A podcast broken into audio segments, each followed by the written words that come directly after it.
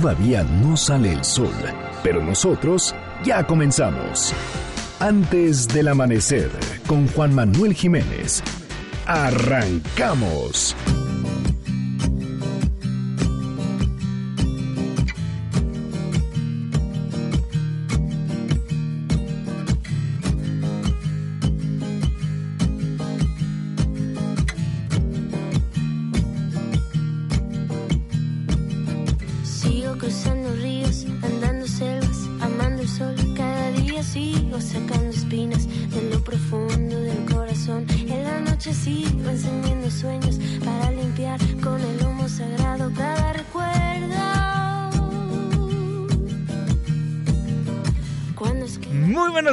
Me da muchísimo gusto darles la bienvenida a este espacio madrugador de MBS Noticias 102.5. Gracias por acompañarnos antes del amanecer. Mi nombre es Juan Manuel Jiménez y como todos los días, como todas las mañanas, lo invito a que nos acompañe, a que nos sintonice hasta las seis en punto para que desde muy temprano se informe de las noticias más relevantes de nuestro país en este espacio, en este programa que hacemos absolutamente todos. Lo invito a formar parte de la expresión en línea y nos escriba lo que opina de lo que le presentamos a lo largo de estos minutos de información en Twitter e Instagram como arroba Juanma Pregunta. En Facebook nos encuentra como Juan Manuel Jiménez o márquenos a los teléfonos en cabina 5166 1025.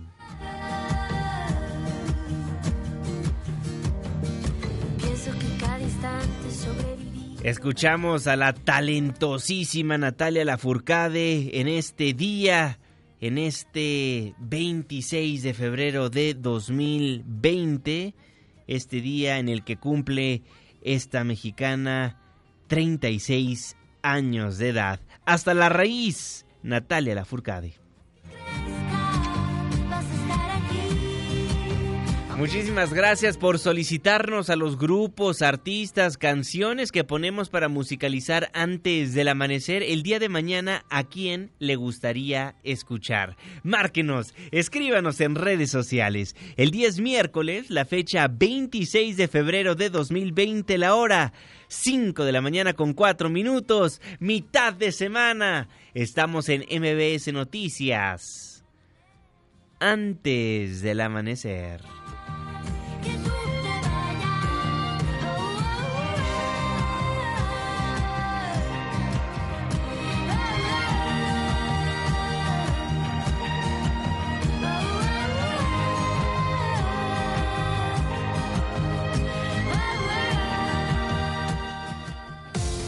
¿De quién es el santo? Hoy, 26 de febrero del 2020, felicitamos a Néstor, Faustino, Alejandro. Muchas felicidades. Clima.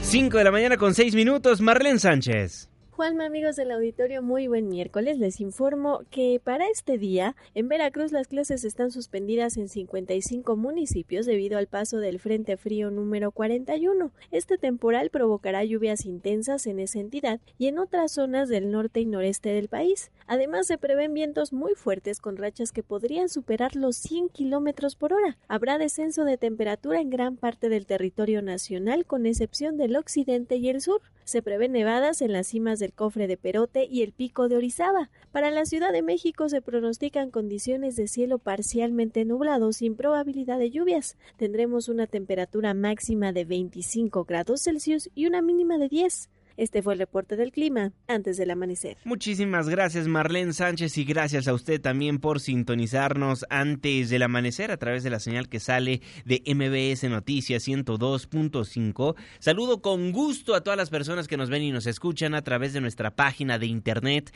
mbsnoticias.com y por supuesto que le mandamos un caluroso abrazo a las personas que nos honran con su presencia a través de las distintas aplicaciones que hay en los teléfonos inteligentes. El reloj está marcando las 5 de la mañana con 7 minutos. Le voy a informar. La violencia en el país está desatada.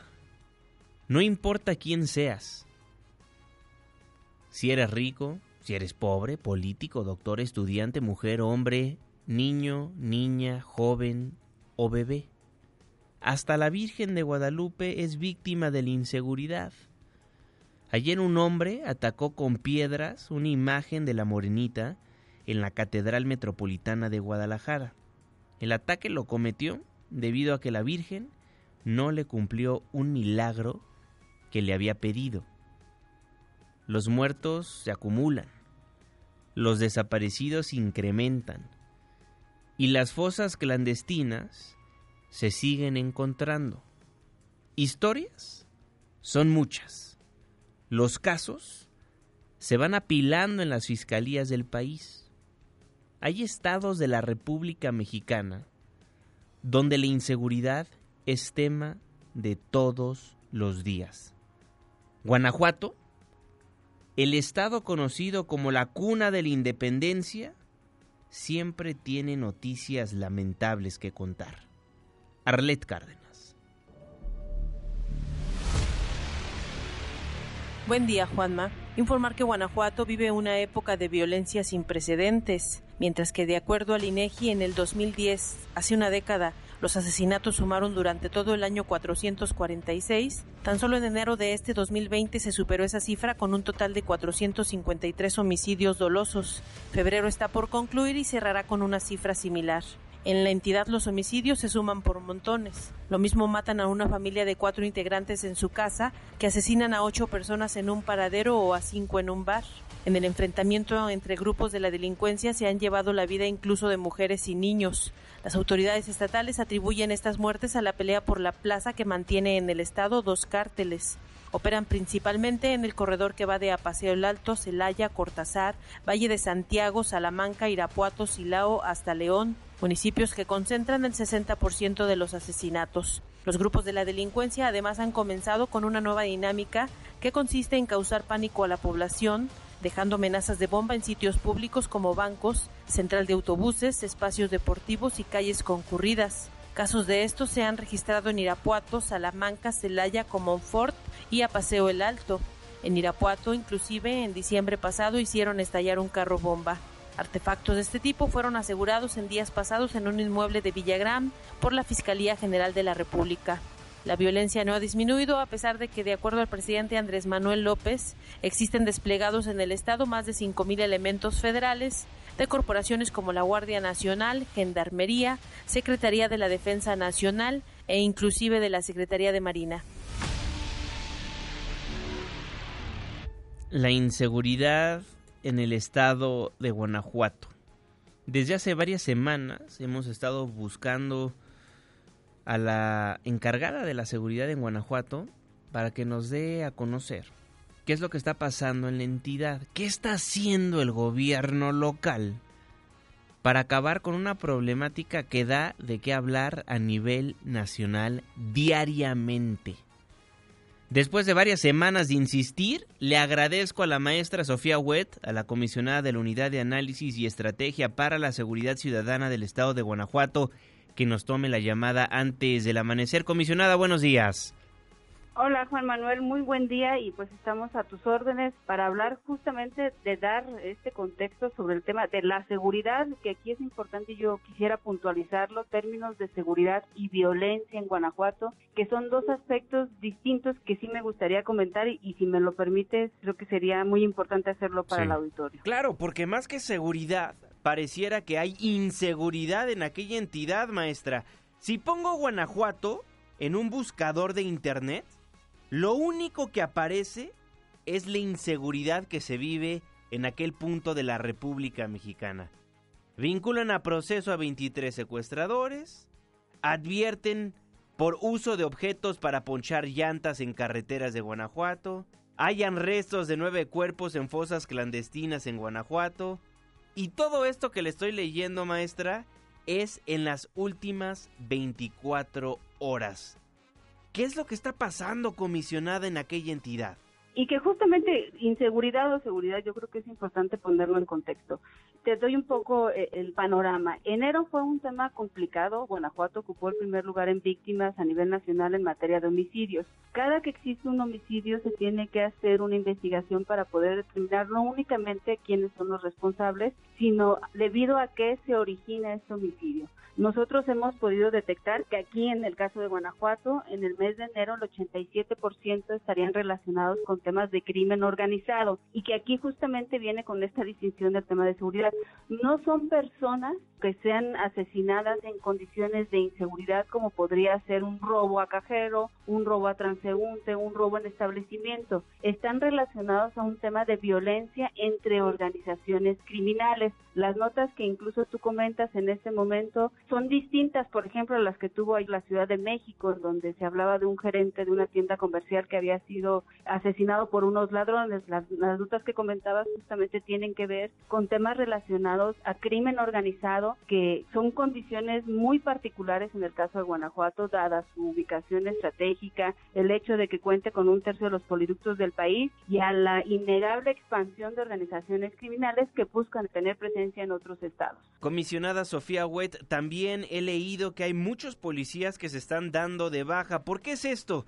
¿Los están amenazando? En el caso particular de Guanajuato, nosotros no tenemos una tendencia de policías dados de baja. Existe una rotación natural en las instituciones de seguridad. Digo, yo yo tengo buen conocimiento del tema, dado que pertenezco a Policía Federal, hay una ahora Guardia Nacional, de licencia aquí en el estado, no hay una rotación natural, no hay un, tema de, de, policías dados de baja y tampoco, por ejemplo, y que aquí creo que también vale la pena mencionarlo, tampoco ha existido un municipio en el estado, como ayer ocurrió con Lagos de Moreno, en donde lleguen corporaciones federales o estatales y prácticamente desarmen a una corporación municipal. Aquí, por el contrario, justamente uno de los objetivos es fortalecer a las policías municipales y dignificar a las policías. En el caso de Guanajuato, eh, contamos al día de hoy con los policías estatales mejor pagados del país, prácticamente 24 mil en el nivel básico o de escala básica, y de ahí los sueldos pues van incrementando según el grado de responsabilidad, que lo que se busca justamente es dar ejemplo a las policías municipales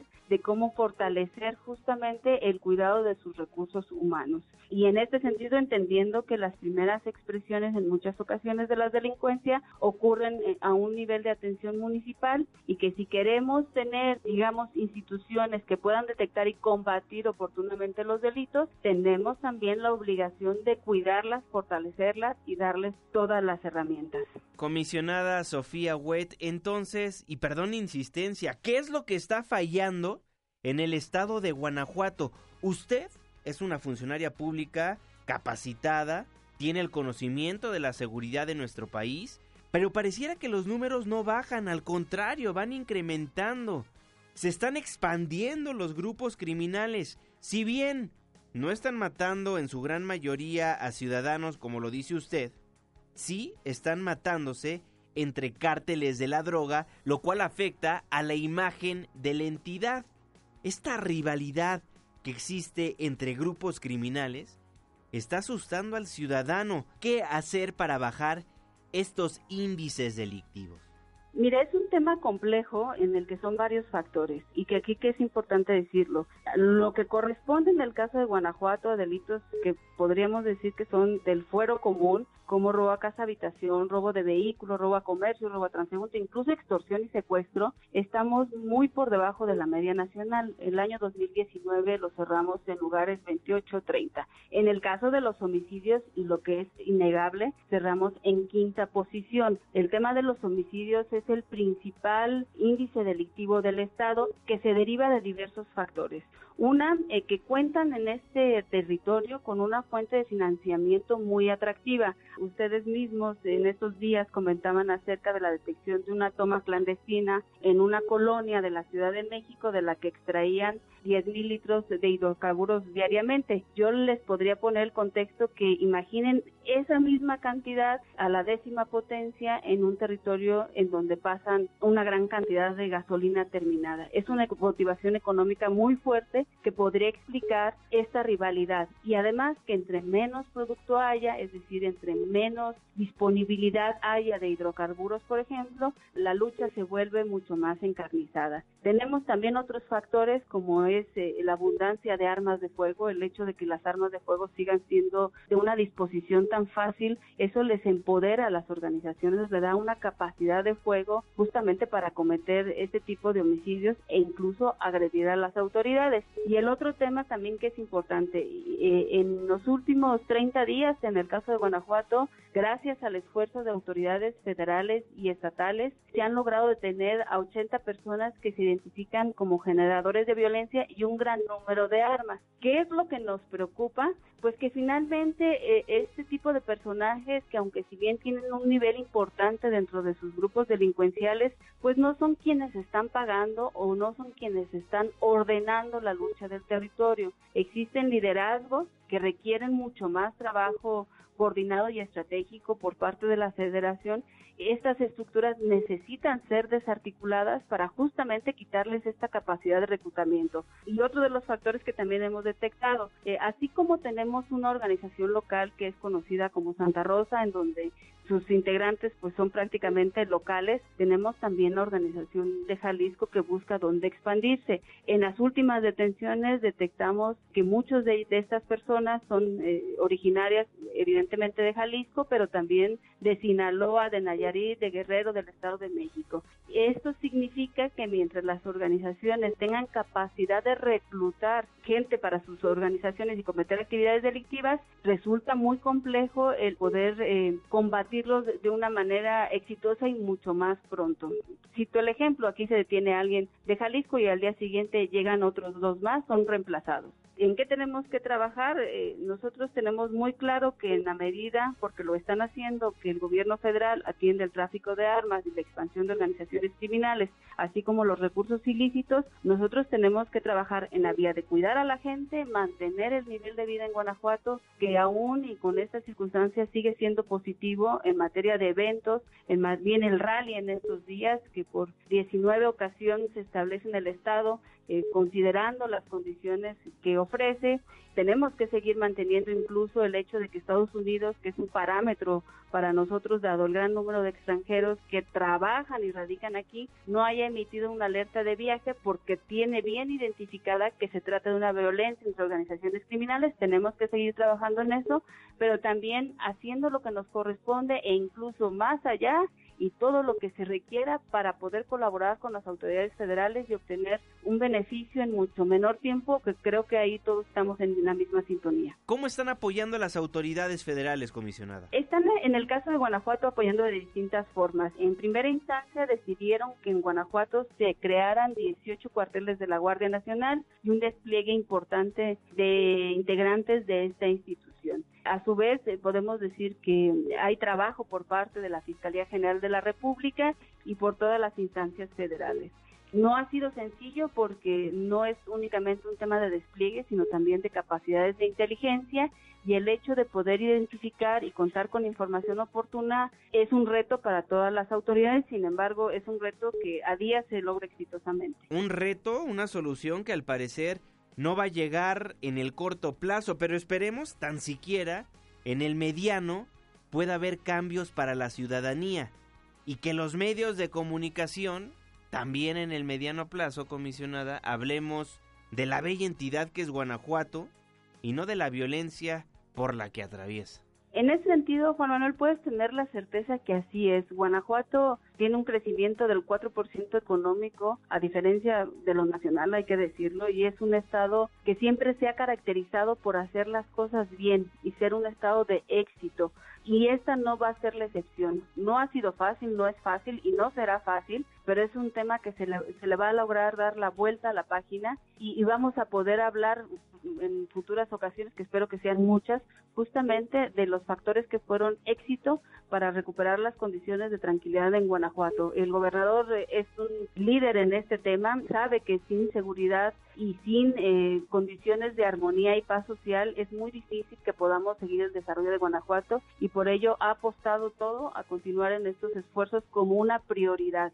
Y, también lo tengo que decir, la ciudadanía está eh, muy involucrada también en el tema, en el tema de las denuncias, en el tema de acercarse a la autoridad y eso nos permite trabajar tanto en lo urgente como en lo importante. Lo urgente evidentemente es disminuir el número de homicidios, se trate de quien se trate, sean personas con antecedentes delictivos o dedicados a alguna actividad ilícita y especialmente en el caso de los ciudadanos de bien en aquellos casos en donde ocurra, pero también seguir trabajando en lo importante y que creo que aquí es importante decirlo que así como tenemos la policía estatal mejor pagada del país es la segunda más confiable. Trabajamos con los municipios sin ahora sí que y perdonando la expresión sin sin decir que están en el otro lado de la responsabilidad porque sabemos que en la medida que tengamos policías fuertes eh, podremos tener resultados de una paz mucho más duradera. Tenemos los niveles más bajos de impunidad del país, más bajos de corrupción y esto habla en términos de, que se han venido construyendo instituciones a lo largo del tiempo y que nos va a permitir,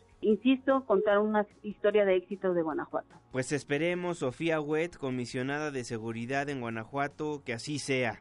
Le mando un fuerte abrazo y si me lo permite sigamos en constante comunicación. Muchísimas gracias por estos minutos. Muy buenos días. Al contrario, Juan Manuel, siempre a la orden y un gusto saludarte. Igualmente, los homicidios en Guanajuato están relacionados con el crimen organizado. Lo que nos dice la maestra Sofía Huet, la comisionada de la Unidad de Análisis y Estrategia para la Seguridad Ciudadana del Estado de Guanajuato. ¿Usted qué opina? ¿Le cree a la comisionada? ¿Bajarán los índices delictivos en aquella entidad. Twitter e Instagram, arroba Juanma Pregunta, Facebook, Juan Manuel Jiménez. Son las 5 de la mañana con 24 minutos y de Guanajuato vámonos a Puebla. Le comenté ayer del caso de cuatro personas asesinadas, entre ellas tres estudiantes de medicina, dos de ellos colombianos. Se subieron a un Uber y horas después encontraron a todos muertos. La indignación se hizo presente en las calles de Puebla. La crónica es de Erika Almanza.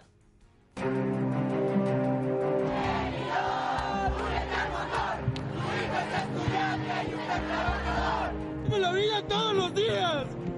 ¡No es posible! ¡Por mi amigo! ¡Por los que se fueron! ¡Justicia para este país!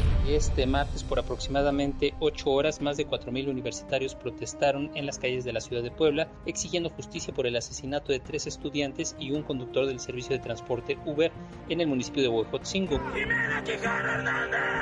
¡Presente!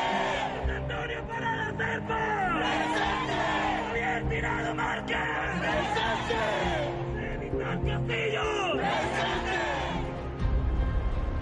La protesta inició aproximadamente a las 7 de la mañana en la Facultad de Medicina de la Benemérita Universidad Autónoma de Puebla, en donde decenas de jóvenes se dieron cita, montando una improvisada ofrenda en honor a Francisco Javier Tirado, de 22 años de edad, Jimena Quijano Hernández, de 25 años, y José Antonio Parada Serpa, estos últimos médicos residentes provenientes de Colombia, quienes junto a un conductor de Uber fueron asesinados tras asistir al carnaval de Huejotzingo el pasado fin de semana. Yeah.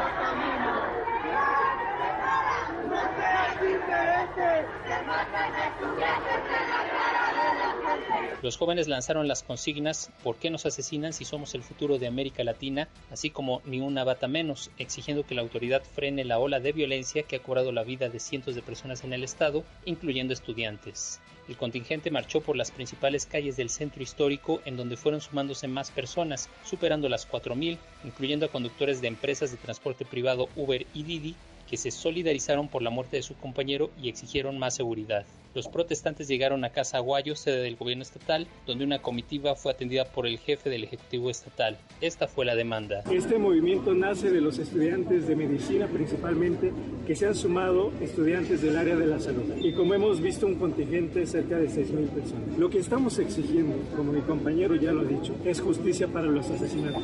Dos de nuestros compañeros eran estudiantes de origen colombiano con intercambio bien UPAEP. Y aquí ahorita una compañera que es parte del comité de UPAEP se ha sumado esta, esta universidad. De esta manera hablaron con el jefe del Ejecutivo y el secretario de Gobernación David Méndez. El diálogo se mantuvo por espacio de dos horas en las cuales la autoridad se comprometió a esclarecer el caso, además de implementar rondines de patrullas o elementos de seguridad en diversas unidades académicas de la UAP y de la UPAEP. Asimismo, se instalará una mesa de diálogo con el Ejecutivo Estatal con el propósito de profundizar en las necesidades en materia de seguridad de la comunidad universitaria, entre otras, tener cámaras de vigilancia en los campos educativos. Sin embargo, pese a reconocer la apertura del gobierno para hablar, los estudiantes no se mostraron totalmente convencidos de la línea de investigación que se sigue, pues se les informó que se analiza como móvil el intento de robo, lo cual provoca suspicacias debido a que los cuerpos de los hoy oxisos mostraban signos de tortura, a de que se encontró el vehículo y las pertenencias de las víctimas. Asimismo dijeron que el propio jefe del Ejecutivo, Luis Miguel Barbosa, reconoció ante ellos que no tenía certeza de qué había sucedido en este caso.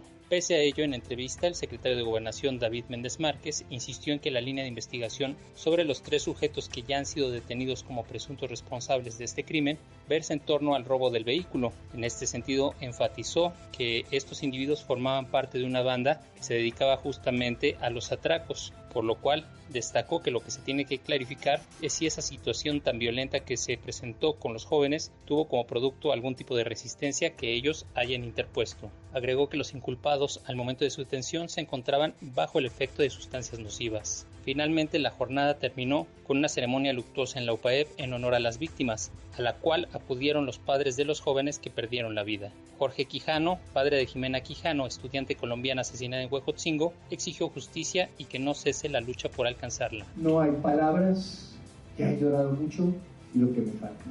Pedimos justicia, pero fuertemente pedimos justicia. Que nos unamos todos, que le gritemos al mundo, a las autoridades, a la ley. A veces las leyes protegen, cuidado con lo que voy a decir, a veces las leyes inconscientemente protegen al delincuente.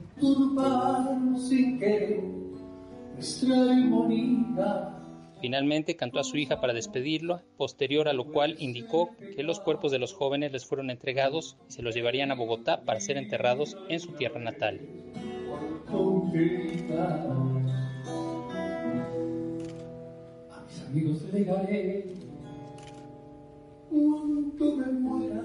Bueno, así.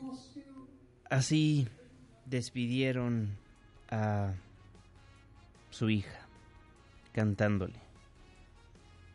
Erika Almanza, nuestro corresponsal en Puebla. Cantándole se despidió de su hija. Mi hija amaba México y México me la quitó. El padre de Jimena Quijano le tomó el teléfono a mi compañera Ana Francisca Vega y habló del asesinato de su hija.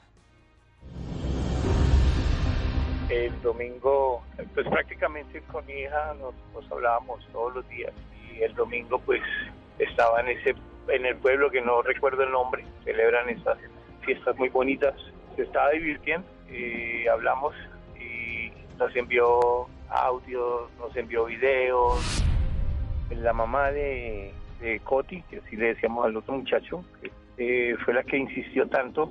Ella se dio cuenta de que el celular de Coti pues quedó prendido, que no se lo robaron, de pronto alcanzó a botarlo. Y en el GPS aparecía la ubicación. Entonces le pareció muy extraño de que se quedaron en un punto cuando ya iban de regreso para la casa.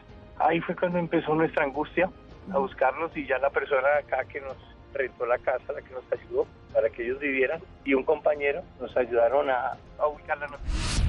Aquí nos han ayudado mucho, nos han aportado mucho, nos han acogido mucho, empezando por, por el tema de, con la misma universidad, tanto desde Colombia como aquí donde estuvieron haciendo el intercambio aquí en México, Puebla, y las autoridades pues realmente es muy prematuro pues sacar conclusiones y sacar deducciones de algo que está en en una investigación. Lo único que tenemos claro es que hay tres detenidos.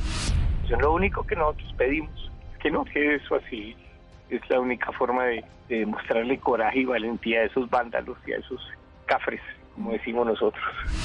Cuando estaba entrando a Puebla me mostraron, me mandaron videos, me mandaron de la gente reclamando justicia y acabar con la impunidad. Mi Jimena era una niña muy especial. Ay, mi Jimena era una niña llena de sonrisa. Mi Jimena era una niña amante, pero amante, apasionada locamente por su carrera. Y es muy triste que después de haber superado algo tan difícil como es la leucemia, y haberla sacado adelante, vengan unos canallas y me le quiten la vida. Aquí vinieron a salvar vidas. Estoy muy dolido con todo, no con su país. Su país no tiene la culpa. Mi país también suceden cosas iguales, pero estoy muy dolido porque la impunidad no existe solamente en su país, en el mío también. La corrupción, el que tiene plata compra un juez. Y así va a ser muy difícil. Testimonios desgarradores. El dolor de un padre después de perder a su hija. Pero tristemente, declaraciones así hay muchas en el país. Los familiares de Ingrid Escamilla, de Fátima, expresan ese mismo dolor. Y dándole seguimiento al caso de Fátima, la niña de 7 años que fue secuestrada, violada y asesinada, en sus primeros días en prisión, Gladys Giovanna, la implicada en el crimen de la niña Fátima, enfrentó la rudeza en el trato carcelario y denunció que fue objeto de golpes y malos tratos por personal de custodia. Después de cinco días de permanecer incomunicada, tuvo por primera vez la visita de su madre, Marcelina Cruz Hernández, a la que confió el rigor al que es sometida diariamente en el área de ingreso del penal femenil de Santa Marta, Catitla. Y de hecho los policías que fueron por ella la amenazaron, le dijeron que ella se iba a ser responsable de tres vidas más, que ellos sabían cómo iba a declarar que sí era culpable y que le, inclusive le hicieron obligar a que hiciera un croquis para que supieran dónde yo estaba, dónde yo vivía y que solo así podía ver a, este, ella decir que en ese aspecto ella se echara la, ahora sí que la responsabilidad de la culpa. Yo ahorita, como ella me acaba de comentar, que los oficiales le pegaron, o sea, le dieron de codazos, inclusive una, una oficial que a nombre Carla, ella le pegó, le dio codazos, igual ella también estuvo a que ella solo así podía decir que ella había sido también ahí responsable. Por lo pronto, los implicados en el crimen de Fátima son monitoreados las 24 horas del día para evitar para evitar agresiones. Juan Carlos Alarcón. Las medidas de seguridad en Santa Marta, Catitla y el reclusorio Oriente donde permanecen internos Gladys Giovanna y Mario Alberto, acusados por el secuestro y asesinato de la niña Fátima, impiden que alguna persona ajena se acerque a ellos para causarles algún daño. Pese al riesgo de ser objeto de alguna venganza o agresión directa, el personal de custodia tampoco tiene comunicación con los procesados y estos son monitoreados las 24 horas del día como medida extraordinaria para verificar su estado en las áreas de ingreso. Uno de los principales objetivos no solo del sistema penitenciario, sino de la Comisión de Derechos Humanos de la capital, es garantizar la integridad y la vida de los dos acusados ante la posibilidad de que los sistemas de seguridad sean vulnerados y se cometa alguna acción en su contra. De hecho, el organismo autónomo giró a la Subsecretaría del Sistema Penitenciario medidas que salvaguardan la integridad personal como prevención para evitar que ambos acusados sufran algún ataque directo. Esas personas están ubicadas en zonas de acceso y tránsito restringido, con vigilancia y monitoreo de cámara las 24 horas del día, así como la presencia de elementos de seguridad que están atentos todo el tiempo de los movimientos de los detenidos. Además, se lleva una estricta bitácora de registro para el control de visitas familiar y de la Defensoría, lo cual también ocurre en el quehacer cotidiano de dichos centros penitenciarios. Los acusados no forman parte de la población penitenciaria, por lo que no tienen contacto con ningún otro interno o interna, ya que sus actividades están restringidas y están ubicados en espacios distantes al resto de los procesados y sentenciados. Autoridades consultadas sobre la posibilidad de malos tratos o golpes contra los imputados señalaron que es prácticamente imposible que se genere un abuso de autoridad en su contra, ya que todos los movimientos de los custodios que los vigilan son monitoreados las 24 horas y se tiene registro pormenorizado de lo que hacen. A raíz de casos como el de Fátima, que son noticia nacional, nuestros servidores públicos se suben a la ola mediática, a la indignación de una sociedad para legislar. La Cámara de Diputados avaló reformas en materia judicial para catalogar la sustracción de un menor y penalizar con cárcel de 4 a 12 años y con multas que van de 200 a 1000 días. Las reformas al Código Penal Federal y la Ley Orgánica del Poder Judicial de la Federación y que serán enviadas al Senado de la República establecen que quienes no tengan relación de parentesco con el menor y no sean sus tutores y lo sustraigan, retengan u oculten fuera del estado de residencia del mismo, serán sancionados por sustracción. Cuando los padres quieren disolver su matrimonio por vías legales, los hijos resultan ser las principales víctimas. De este tipo de conflictos conyugales surge que se sustraiga al hijo o a los hijos para lastimar emocionalmente al progenitor y obligarlo a hacer lo que desea la contraparte. ¿Quieres ver a tu hijo? Dame dinero, el coche o la casa. Y en Palacio Nacional el presidente aseguró que su gobierno no es machista.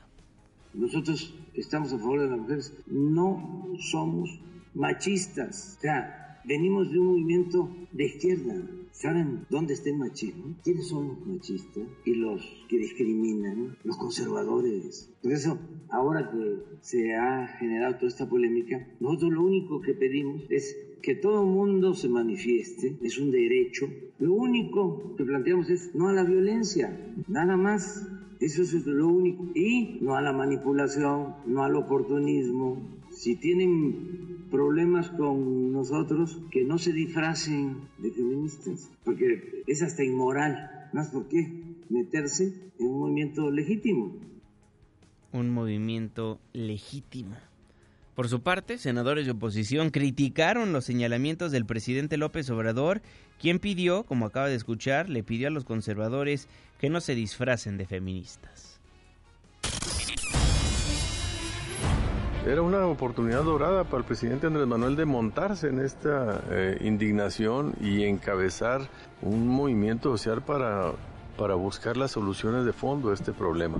Se puso a la defensiva. Yo creo que es el peor, la peor actitud. Este prejuicio del presidente no le permite ver la realidad. La causa es la que es eh, válida, es correcta y es una pendejada tratar de considerar esto que son los conservadores. Es un error de primaria en la que está cayendo el presidente de la República.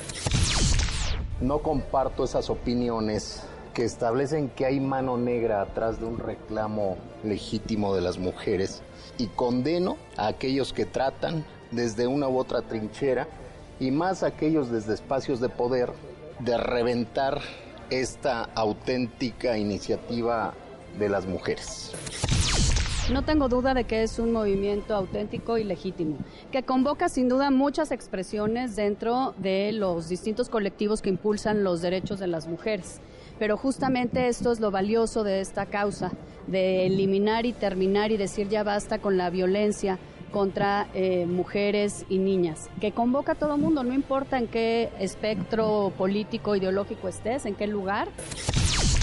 Sería muy lamentable que se buscara sacar raja política de esto. Sería muy lamentable que se politizara. Debemos dejarlo en los términos en que está. Movimiento de las mujeres, convocado por las mujeres, para las mujeres, en el que todos debemos estar atentos pues al llamado y a lo que significa eh, en todo el país. Entonces sería lamentable que se buscara sacar raja política. En tanto, el Partido Verde vuelve a proponer la pena de muerte a feminicidas, violadores e infanticidas. Angélica Melín. Juanma, gracias, muy buenos días. En la Cámara de Diputados, los integrantes de la fracción parlamentaria del Partido Verde revivieron una de sus más polémicas propuestas de campaña, aplicar la pena de muerte, en este caso, a feminicidas, violadores e infanticidas. Al presentar el proyecto promovido por la bancada del Verde y también por diputados de Morena, los diputados Arturo Escobar y Carlos Puente argumentaron que quienes cometen ese tipo de delitos actúan con premeditación y conciencia de sus actos, por lo que no temen pasar el resto de sus vidas en prisión e incluso el sistema penal les podría dar la posibilidad de recobrar la libertad. Escuchemos parte de lo que dijo el diputado Escobar y Vega. Estamos presentando una iniciativa de reforma constitucional donde se establezca de forma muy clara dos conductas que en caso de aprobarse serían sentenciadas con pena de muerte. Sería el homicidio doloso cuando la víctima sea menor de edad y por supuesto el feminicidio cuando la víctima sea menor de edad. La iniciativa de los congresistas del Verde y de Morena indica que la cadena perpetua no es una solución para inhibir ciertos crímenes de extrema crueldad, como los feminicidios registrados recientemente en la Ciudad de México. Por eso se considera que la pena de muerte representaría un castigo ejemplar que podría ayudar a reducir la magnitud y la frecuencia de estos actos. Escuchemos de nueva cuenta al diputado Arturo Escobar. Estamos asegurándonos que la iniciativa prevea en la parte constitucional y en las leyes reglamentarias factores innovadores, como por ejemplo que de manera oficiosa y en última instancia prevea un amparo o no, la Suprema Corte de Justicia de la Nación conozca del asunto y con ocho votos de sus once ministros confirme la sentencia. Es el reporte. Muchísimas gracias, Angélica Melín. ¿Usted está a favor o en contra de la pena de muerte a feminicidas, violadores e infanticidas? Que realmente, en mi punto de vista particular, no importa si son mil años de prisión, pena de muerte, 48 mil horas en la cárcel.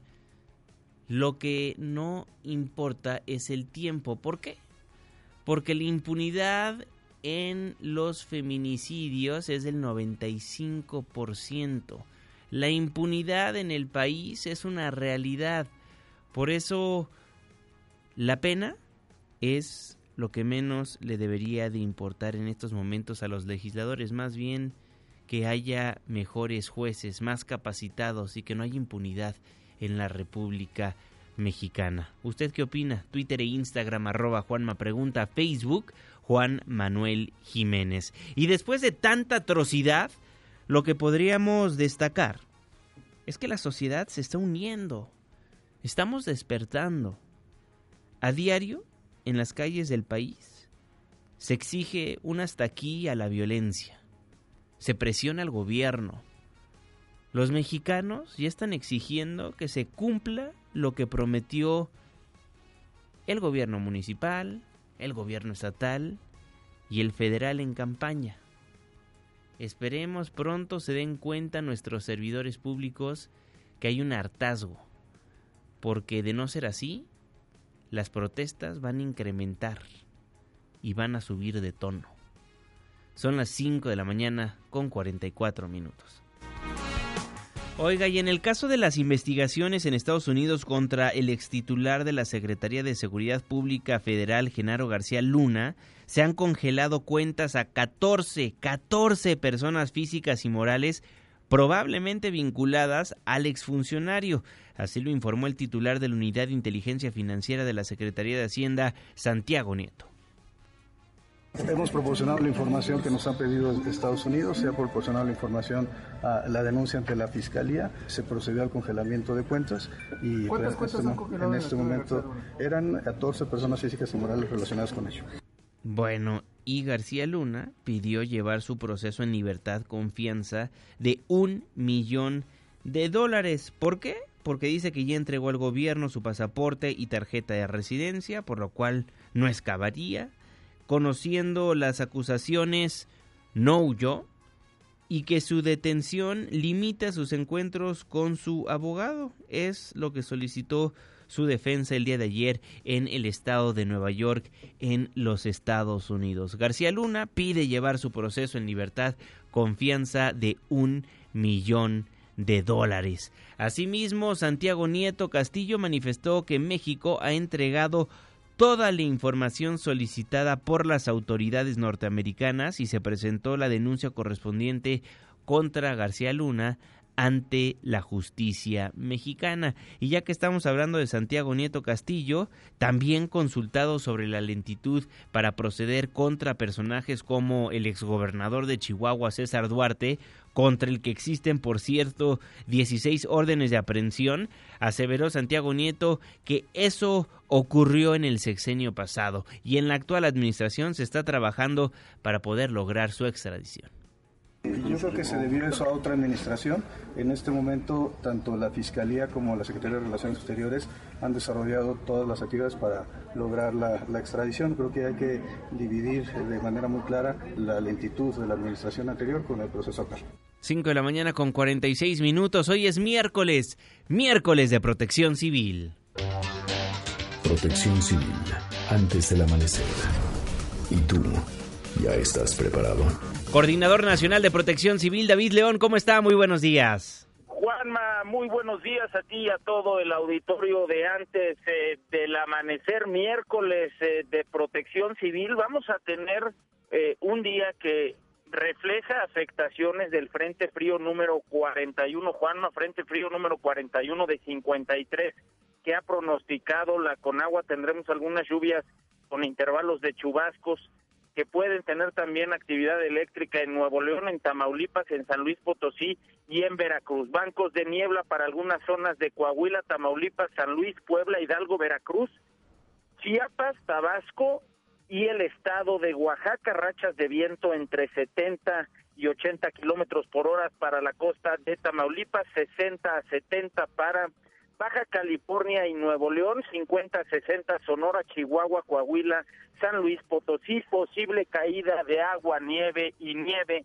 en algunas regiones de Coahuila y Nuevo León. Importante, Juanma, mencionar que derivado de estas eh, afectaciones se decidió en el estado de Veracruz, decidió la Secretaría de Educación del Estado de Veracruz suspender clases en todos los niveles de algunos municipios de su estado por las afectaciones de este Frente Frío número 41, por supuesto, para cuidar a las familias veracruzanas, se suspenden las clases en algunos eh, municipios en, redes sociales del estado de Veracruz, del gobierno del estado de Veracruz, de la Secretaría de Educación, pueden ver cuáles son los municipios. Tenemos eh, cuatro estados que tienen incendios forestales, Juanma, siete incendios en estos estados, una superficie de 95 hectáreas, un total de personal combatiente de 132 mujeres y hombres extraordinarios que combaten el fuego. Recordemos que el 98% de los incendios forestales en nuestro país los eh, provocamos nosotros los seres humanos, ya sea con actividades intencionales o con descuido. Tenemos que ser muy cuidadosos. Tendremos condiciones en algunos puntos del país de altas temperaturas, vientos fuertes, sequía, lo que hace un contexto prácticamente perfecto para que en cualquier descuido se pueda provocar un incendio forestal. Durante la noche el volcán Popocatépetl Juanma pasó una noche tranquila, 60 exhalaciones, 246 minutos de tremor el día de ayer, las últimas 24 horas, 242 exhalaciones, dos explosiones. El semáforo de alertamiento volcánico se encuentra en amarillo fase 2, no acercarnos a menos de 12 kilómetros del cráter y tener mucho cuidado con la caída de ceniza. Juanma, más de esto y otros eh, fenómenos, además de muchas medidas de prevención y preparación en la página preparados.gov.mx. Que tengas excelente miércoles, Juanma. Igualmente, coordinador David León, el coordinador nacional de protección civil antes del amanecer. Son las 5 de la mañana con 50 minutos. La pausa. Ya vuelvo. Antes del amanecer, con Juan Manuel Jiménez. Con Juan Manuel Jiménez. Continuamos.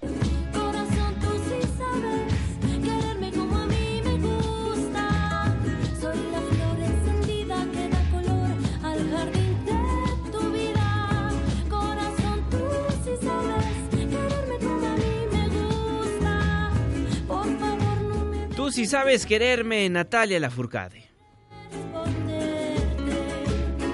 Gracias por continuar con nosotros en MBS Noticias 102.5, Twitter e Instagram, arroba Juanma Pregunta, Facebook Juan Manuel Jiménez. Estamos antes del amanecer a través de MBS Noticias 102.5. Les recuerdo que nos puede escuchar de lunes a viernes de las 5 hasta las 6 de la mañana. 5 con 52, saludo con gusto al jeque de los deportes, Luis Enrique Alfonso. Muy buenos días, mi jeque.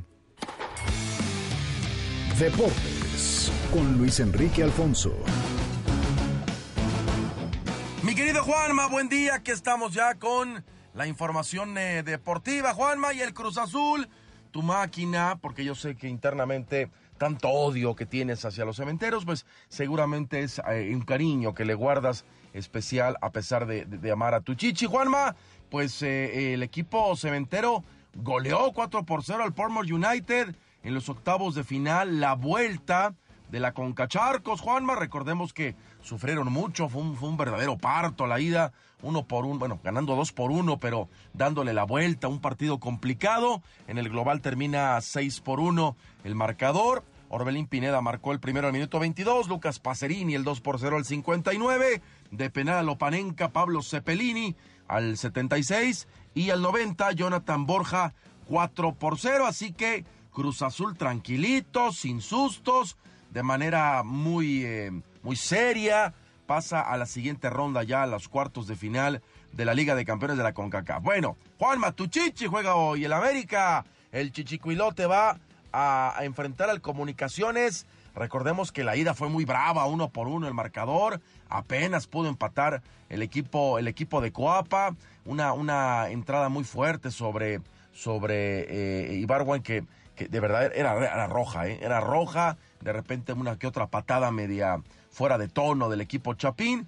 Y todo detonó, Juanma, lo platico en el contexto, porque eh, sobre esta entrada, sobre el arbitraje, sobre el juego que de pronto se fue ensuciando, primero habló Mauricio Tapia, ¿no?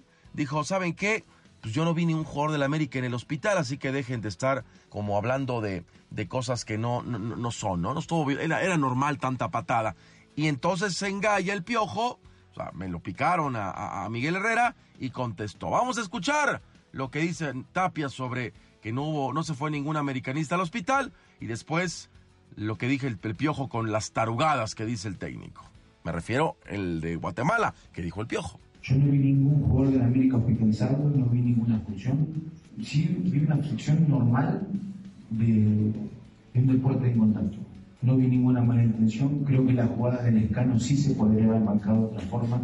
Sí, es la pelota que, pelota que la ataque similar, con roja y sin, por poquito lo fractura. O sea, es una jugada de mala intención. Entonces, seguramente será un partido despido como son los partidos de CONCACAF.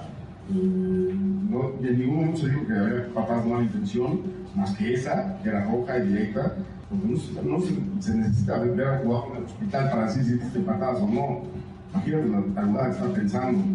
Los Tigres, Juanma, también van a jugar ante el Alianza del Salvador. Los Tigres sí perdieron la ida 2 por 1 allá en el Cuscatlán contra el equipo eh, centroamericano, el equipo salvadoreño. Y eh, más allá de eso, y que tienen la obligación de ganar evidentemente el día de hoy, a, habló Jürgen Damm y el Tuca Ferretti. Jürgen Damm eh, lloró en conferencia de prensa, un jugador que si, si se mantuvo en la institución fue por la verdad por el Tuca, pero le dio miles de oportunidades y sabe Jürgen que se equivocó y no pudo consolidarse. Eh, no va a renovar contrato con Tigres, se va al final del torneo en junio. La Champions, Juanma, ayer el Nápoles y el Barcelona empataron a uno, ahí en el San Paolo, un buen resultado para el Barcelona, que pues va a definir todo en la vuelta. Y el Chelsea está herido de muerte al caer 3 por 0 ante el Bayern Múnich en Londres. Así que son los resultados. Pero para hoy hay, dos verdaderos juegazos. Más el del Real Madrid contra el Manchester City. Ver a, a Zidane dirigiendo al Madrid, que recordemos que ganó tres Champions seguidas. Eh, como tal, en, algo que no, no, no, no, se va a conseguir, pues eh, eh, muy complejo. Y Pep Guardiola, que marcó una época con el Barcelona y una rivalidad con el Madrid natural, ahora está con el Manchester City que después de esta temporada de Champions va a cumplir dos años de castigo por fair play financiero. Es muy especial el juego por ese sentido. Y el León, Juanma, el León va a jugar ante la Juventus, mi papichulo Cristiano Ronaldo va a enfrentar es el Mr. Champions League. Mr. Champions League, Cristiano Ronaldo ante el León francés, así que va a ser un buen partido el día de hoy a las 2 de la tarde, ambos encuentros de la Champions. Bueno, y eh, para finalizar, Juanma, el abierto mexicano de tenis en Acapulco, tranquilo, Rafa Nadal, en 90 minutos venció a Pablo Andújar 6-3 y 6-2. Va a seguir, y es que recordamos que el año pasado fue eliminado, quiere recuperar el número uno del mundo, eh, de ganar este torneo estaría ahí, ¿no? Algo que tiene el serbio Novak Djokovic, pero está, está haciendo la chamba Rafa Nadal. Eh, y en el otro encuentro, en femenil, la sorpresa fue la eliminación de Venus Williams eh, a manos de la eslovena de 19 años, Kasha Shuban. 4-6, 7-6 y 6-2. El eh, marcador. La sorpresa, porque Venus, sin duda alguna, era candidata a llevarse el abierto mexicano de tenis en la rama femenil. Y bueno, acepta que, que no se preparó, se equivocó muchas cosas y quedó eliminada. Pero bueno, Juanma, ahí está la información deportiva, calientita, calientita la información. Hace unas horas apenas terminó estos dos partidos allá en Acapulco. Deberías de patrocinar, Juanma, digo, deberías de patrocinar, pagarnos el viaje a Acapulco para que estemos allá este, tirando rostro como iguanas en la quebrada, ¿no? Este, disfrutando del, del sol y del torneo, el, el, el, tenis más importante de Latinoamérica, ¿eh? Porque más allá que todavía no llega a ser un Grand Slam, pero al ser un ATP 500, pues eh, obviamente se convierte en uno de gran, de gran eh, nivel. Ya me voy, Juan así. Mi Twitter, arroba la deportes. Pónganle Azteca 1 al ratito, eh, terminando obviamente antes del amanecer. Para que, pues, para que nos vean ahí tirando rostro Bien. en Hechos AM. Saludos. Saludos, mi querido Luis Enrique Alfonso, el jeque de los deportes. Antes del amanecer, nos vamos con información de los números. El PIB se contrajo 0.1% en 2019. Citlali Sainz. Hola Juanma, buenos días a ti también a nuestros amigos del auditorio. El INEGI confirmó que durante el primer año de gobierno de Andrés Manuel López Obrador, el Producto Interno Bruto de México cayó 0.1%.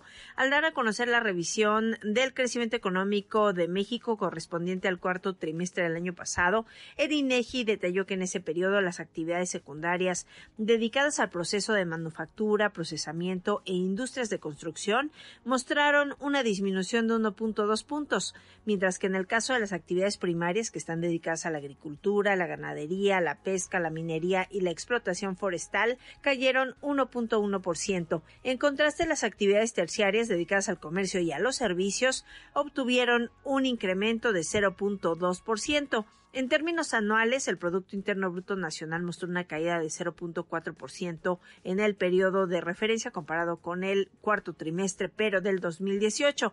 Hay que señalar que a pesar de que en los dos primeros meses del año se observa la misma tendencia, el sector empresarial confía en que habrá una recuperación este año, primero por la aprobación del TEMEC y también por el plan de infraestructura y el próximo que se va a dar a conocer en materia energética. Juan, es mi reporte. Buenos días. Buenos días, Itlali Sainz. El PIB, el Producto Interno Bruto, se contrajo 0.1% en 2019.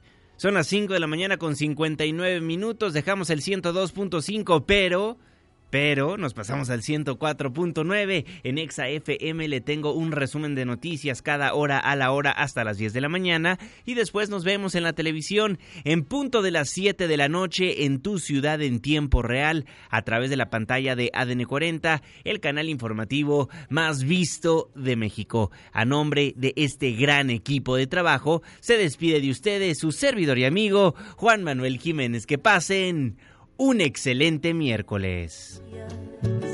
El mundo paró, me quitaron la vida.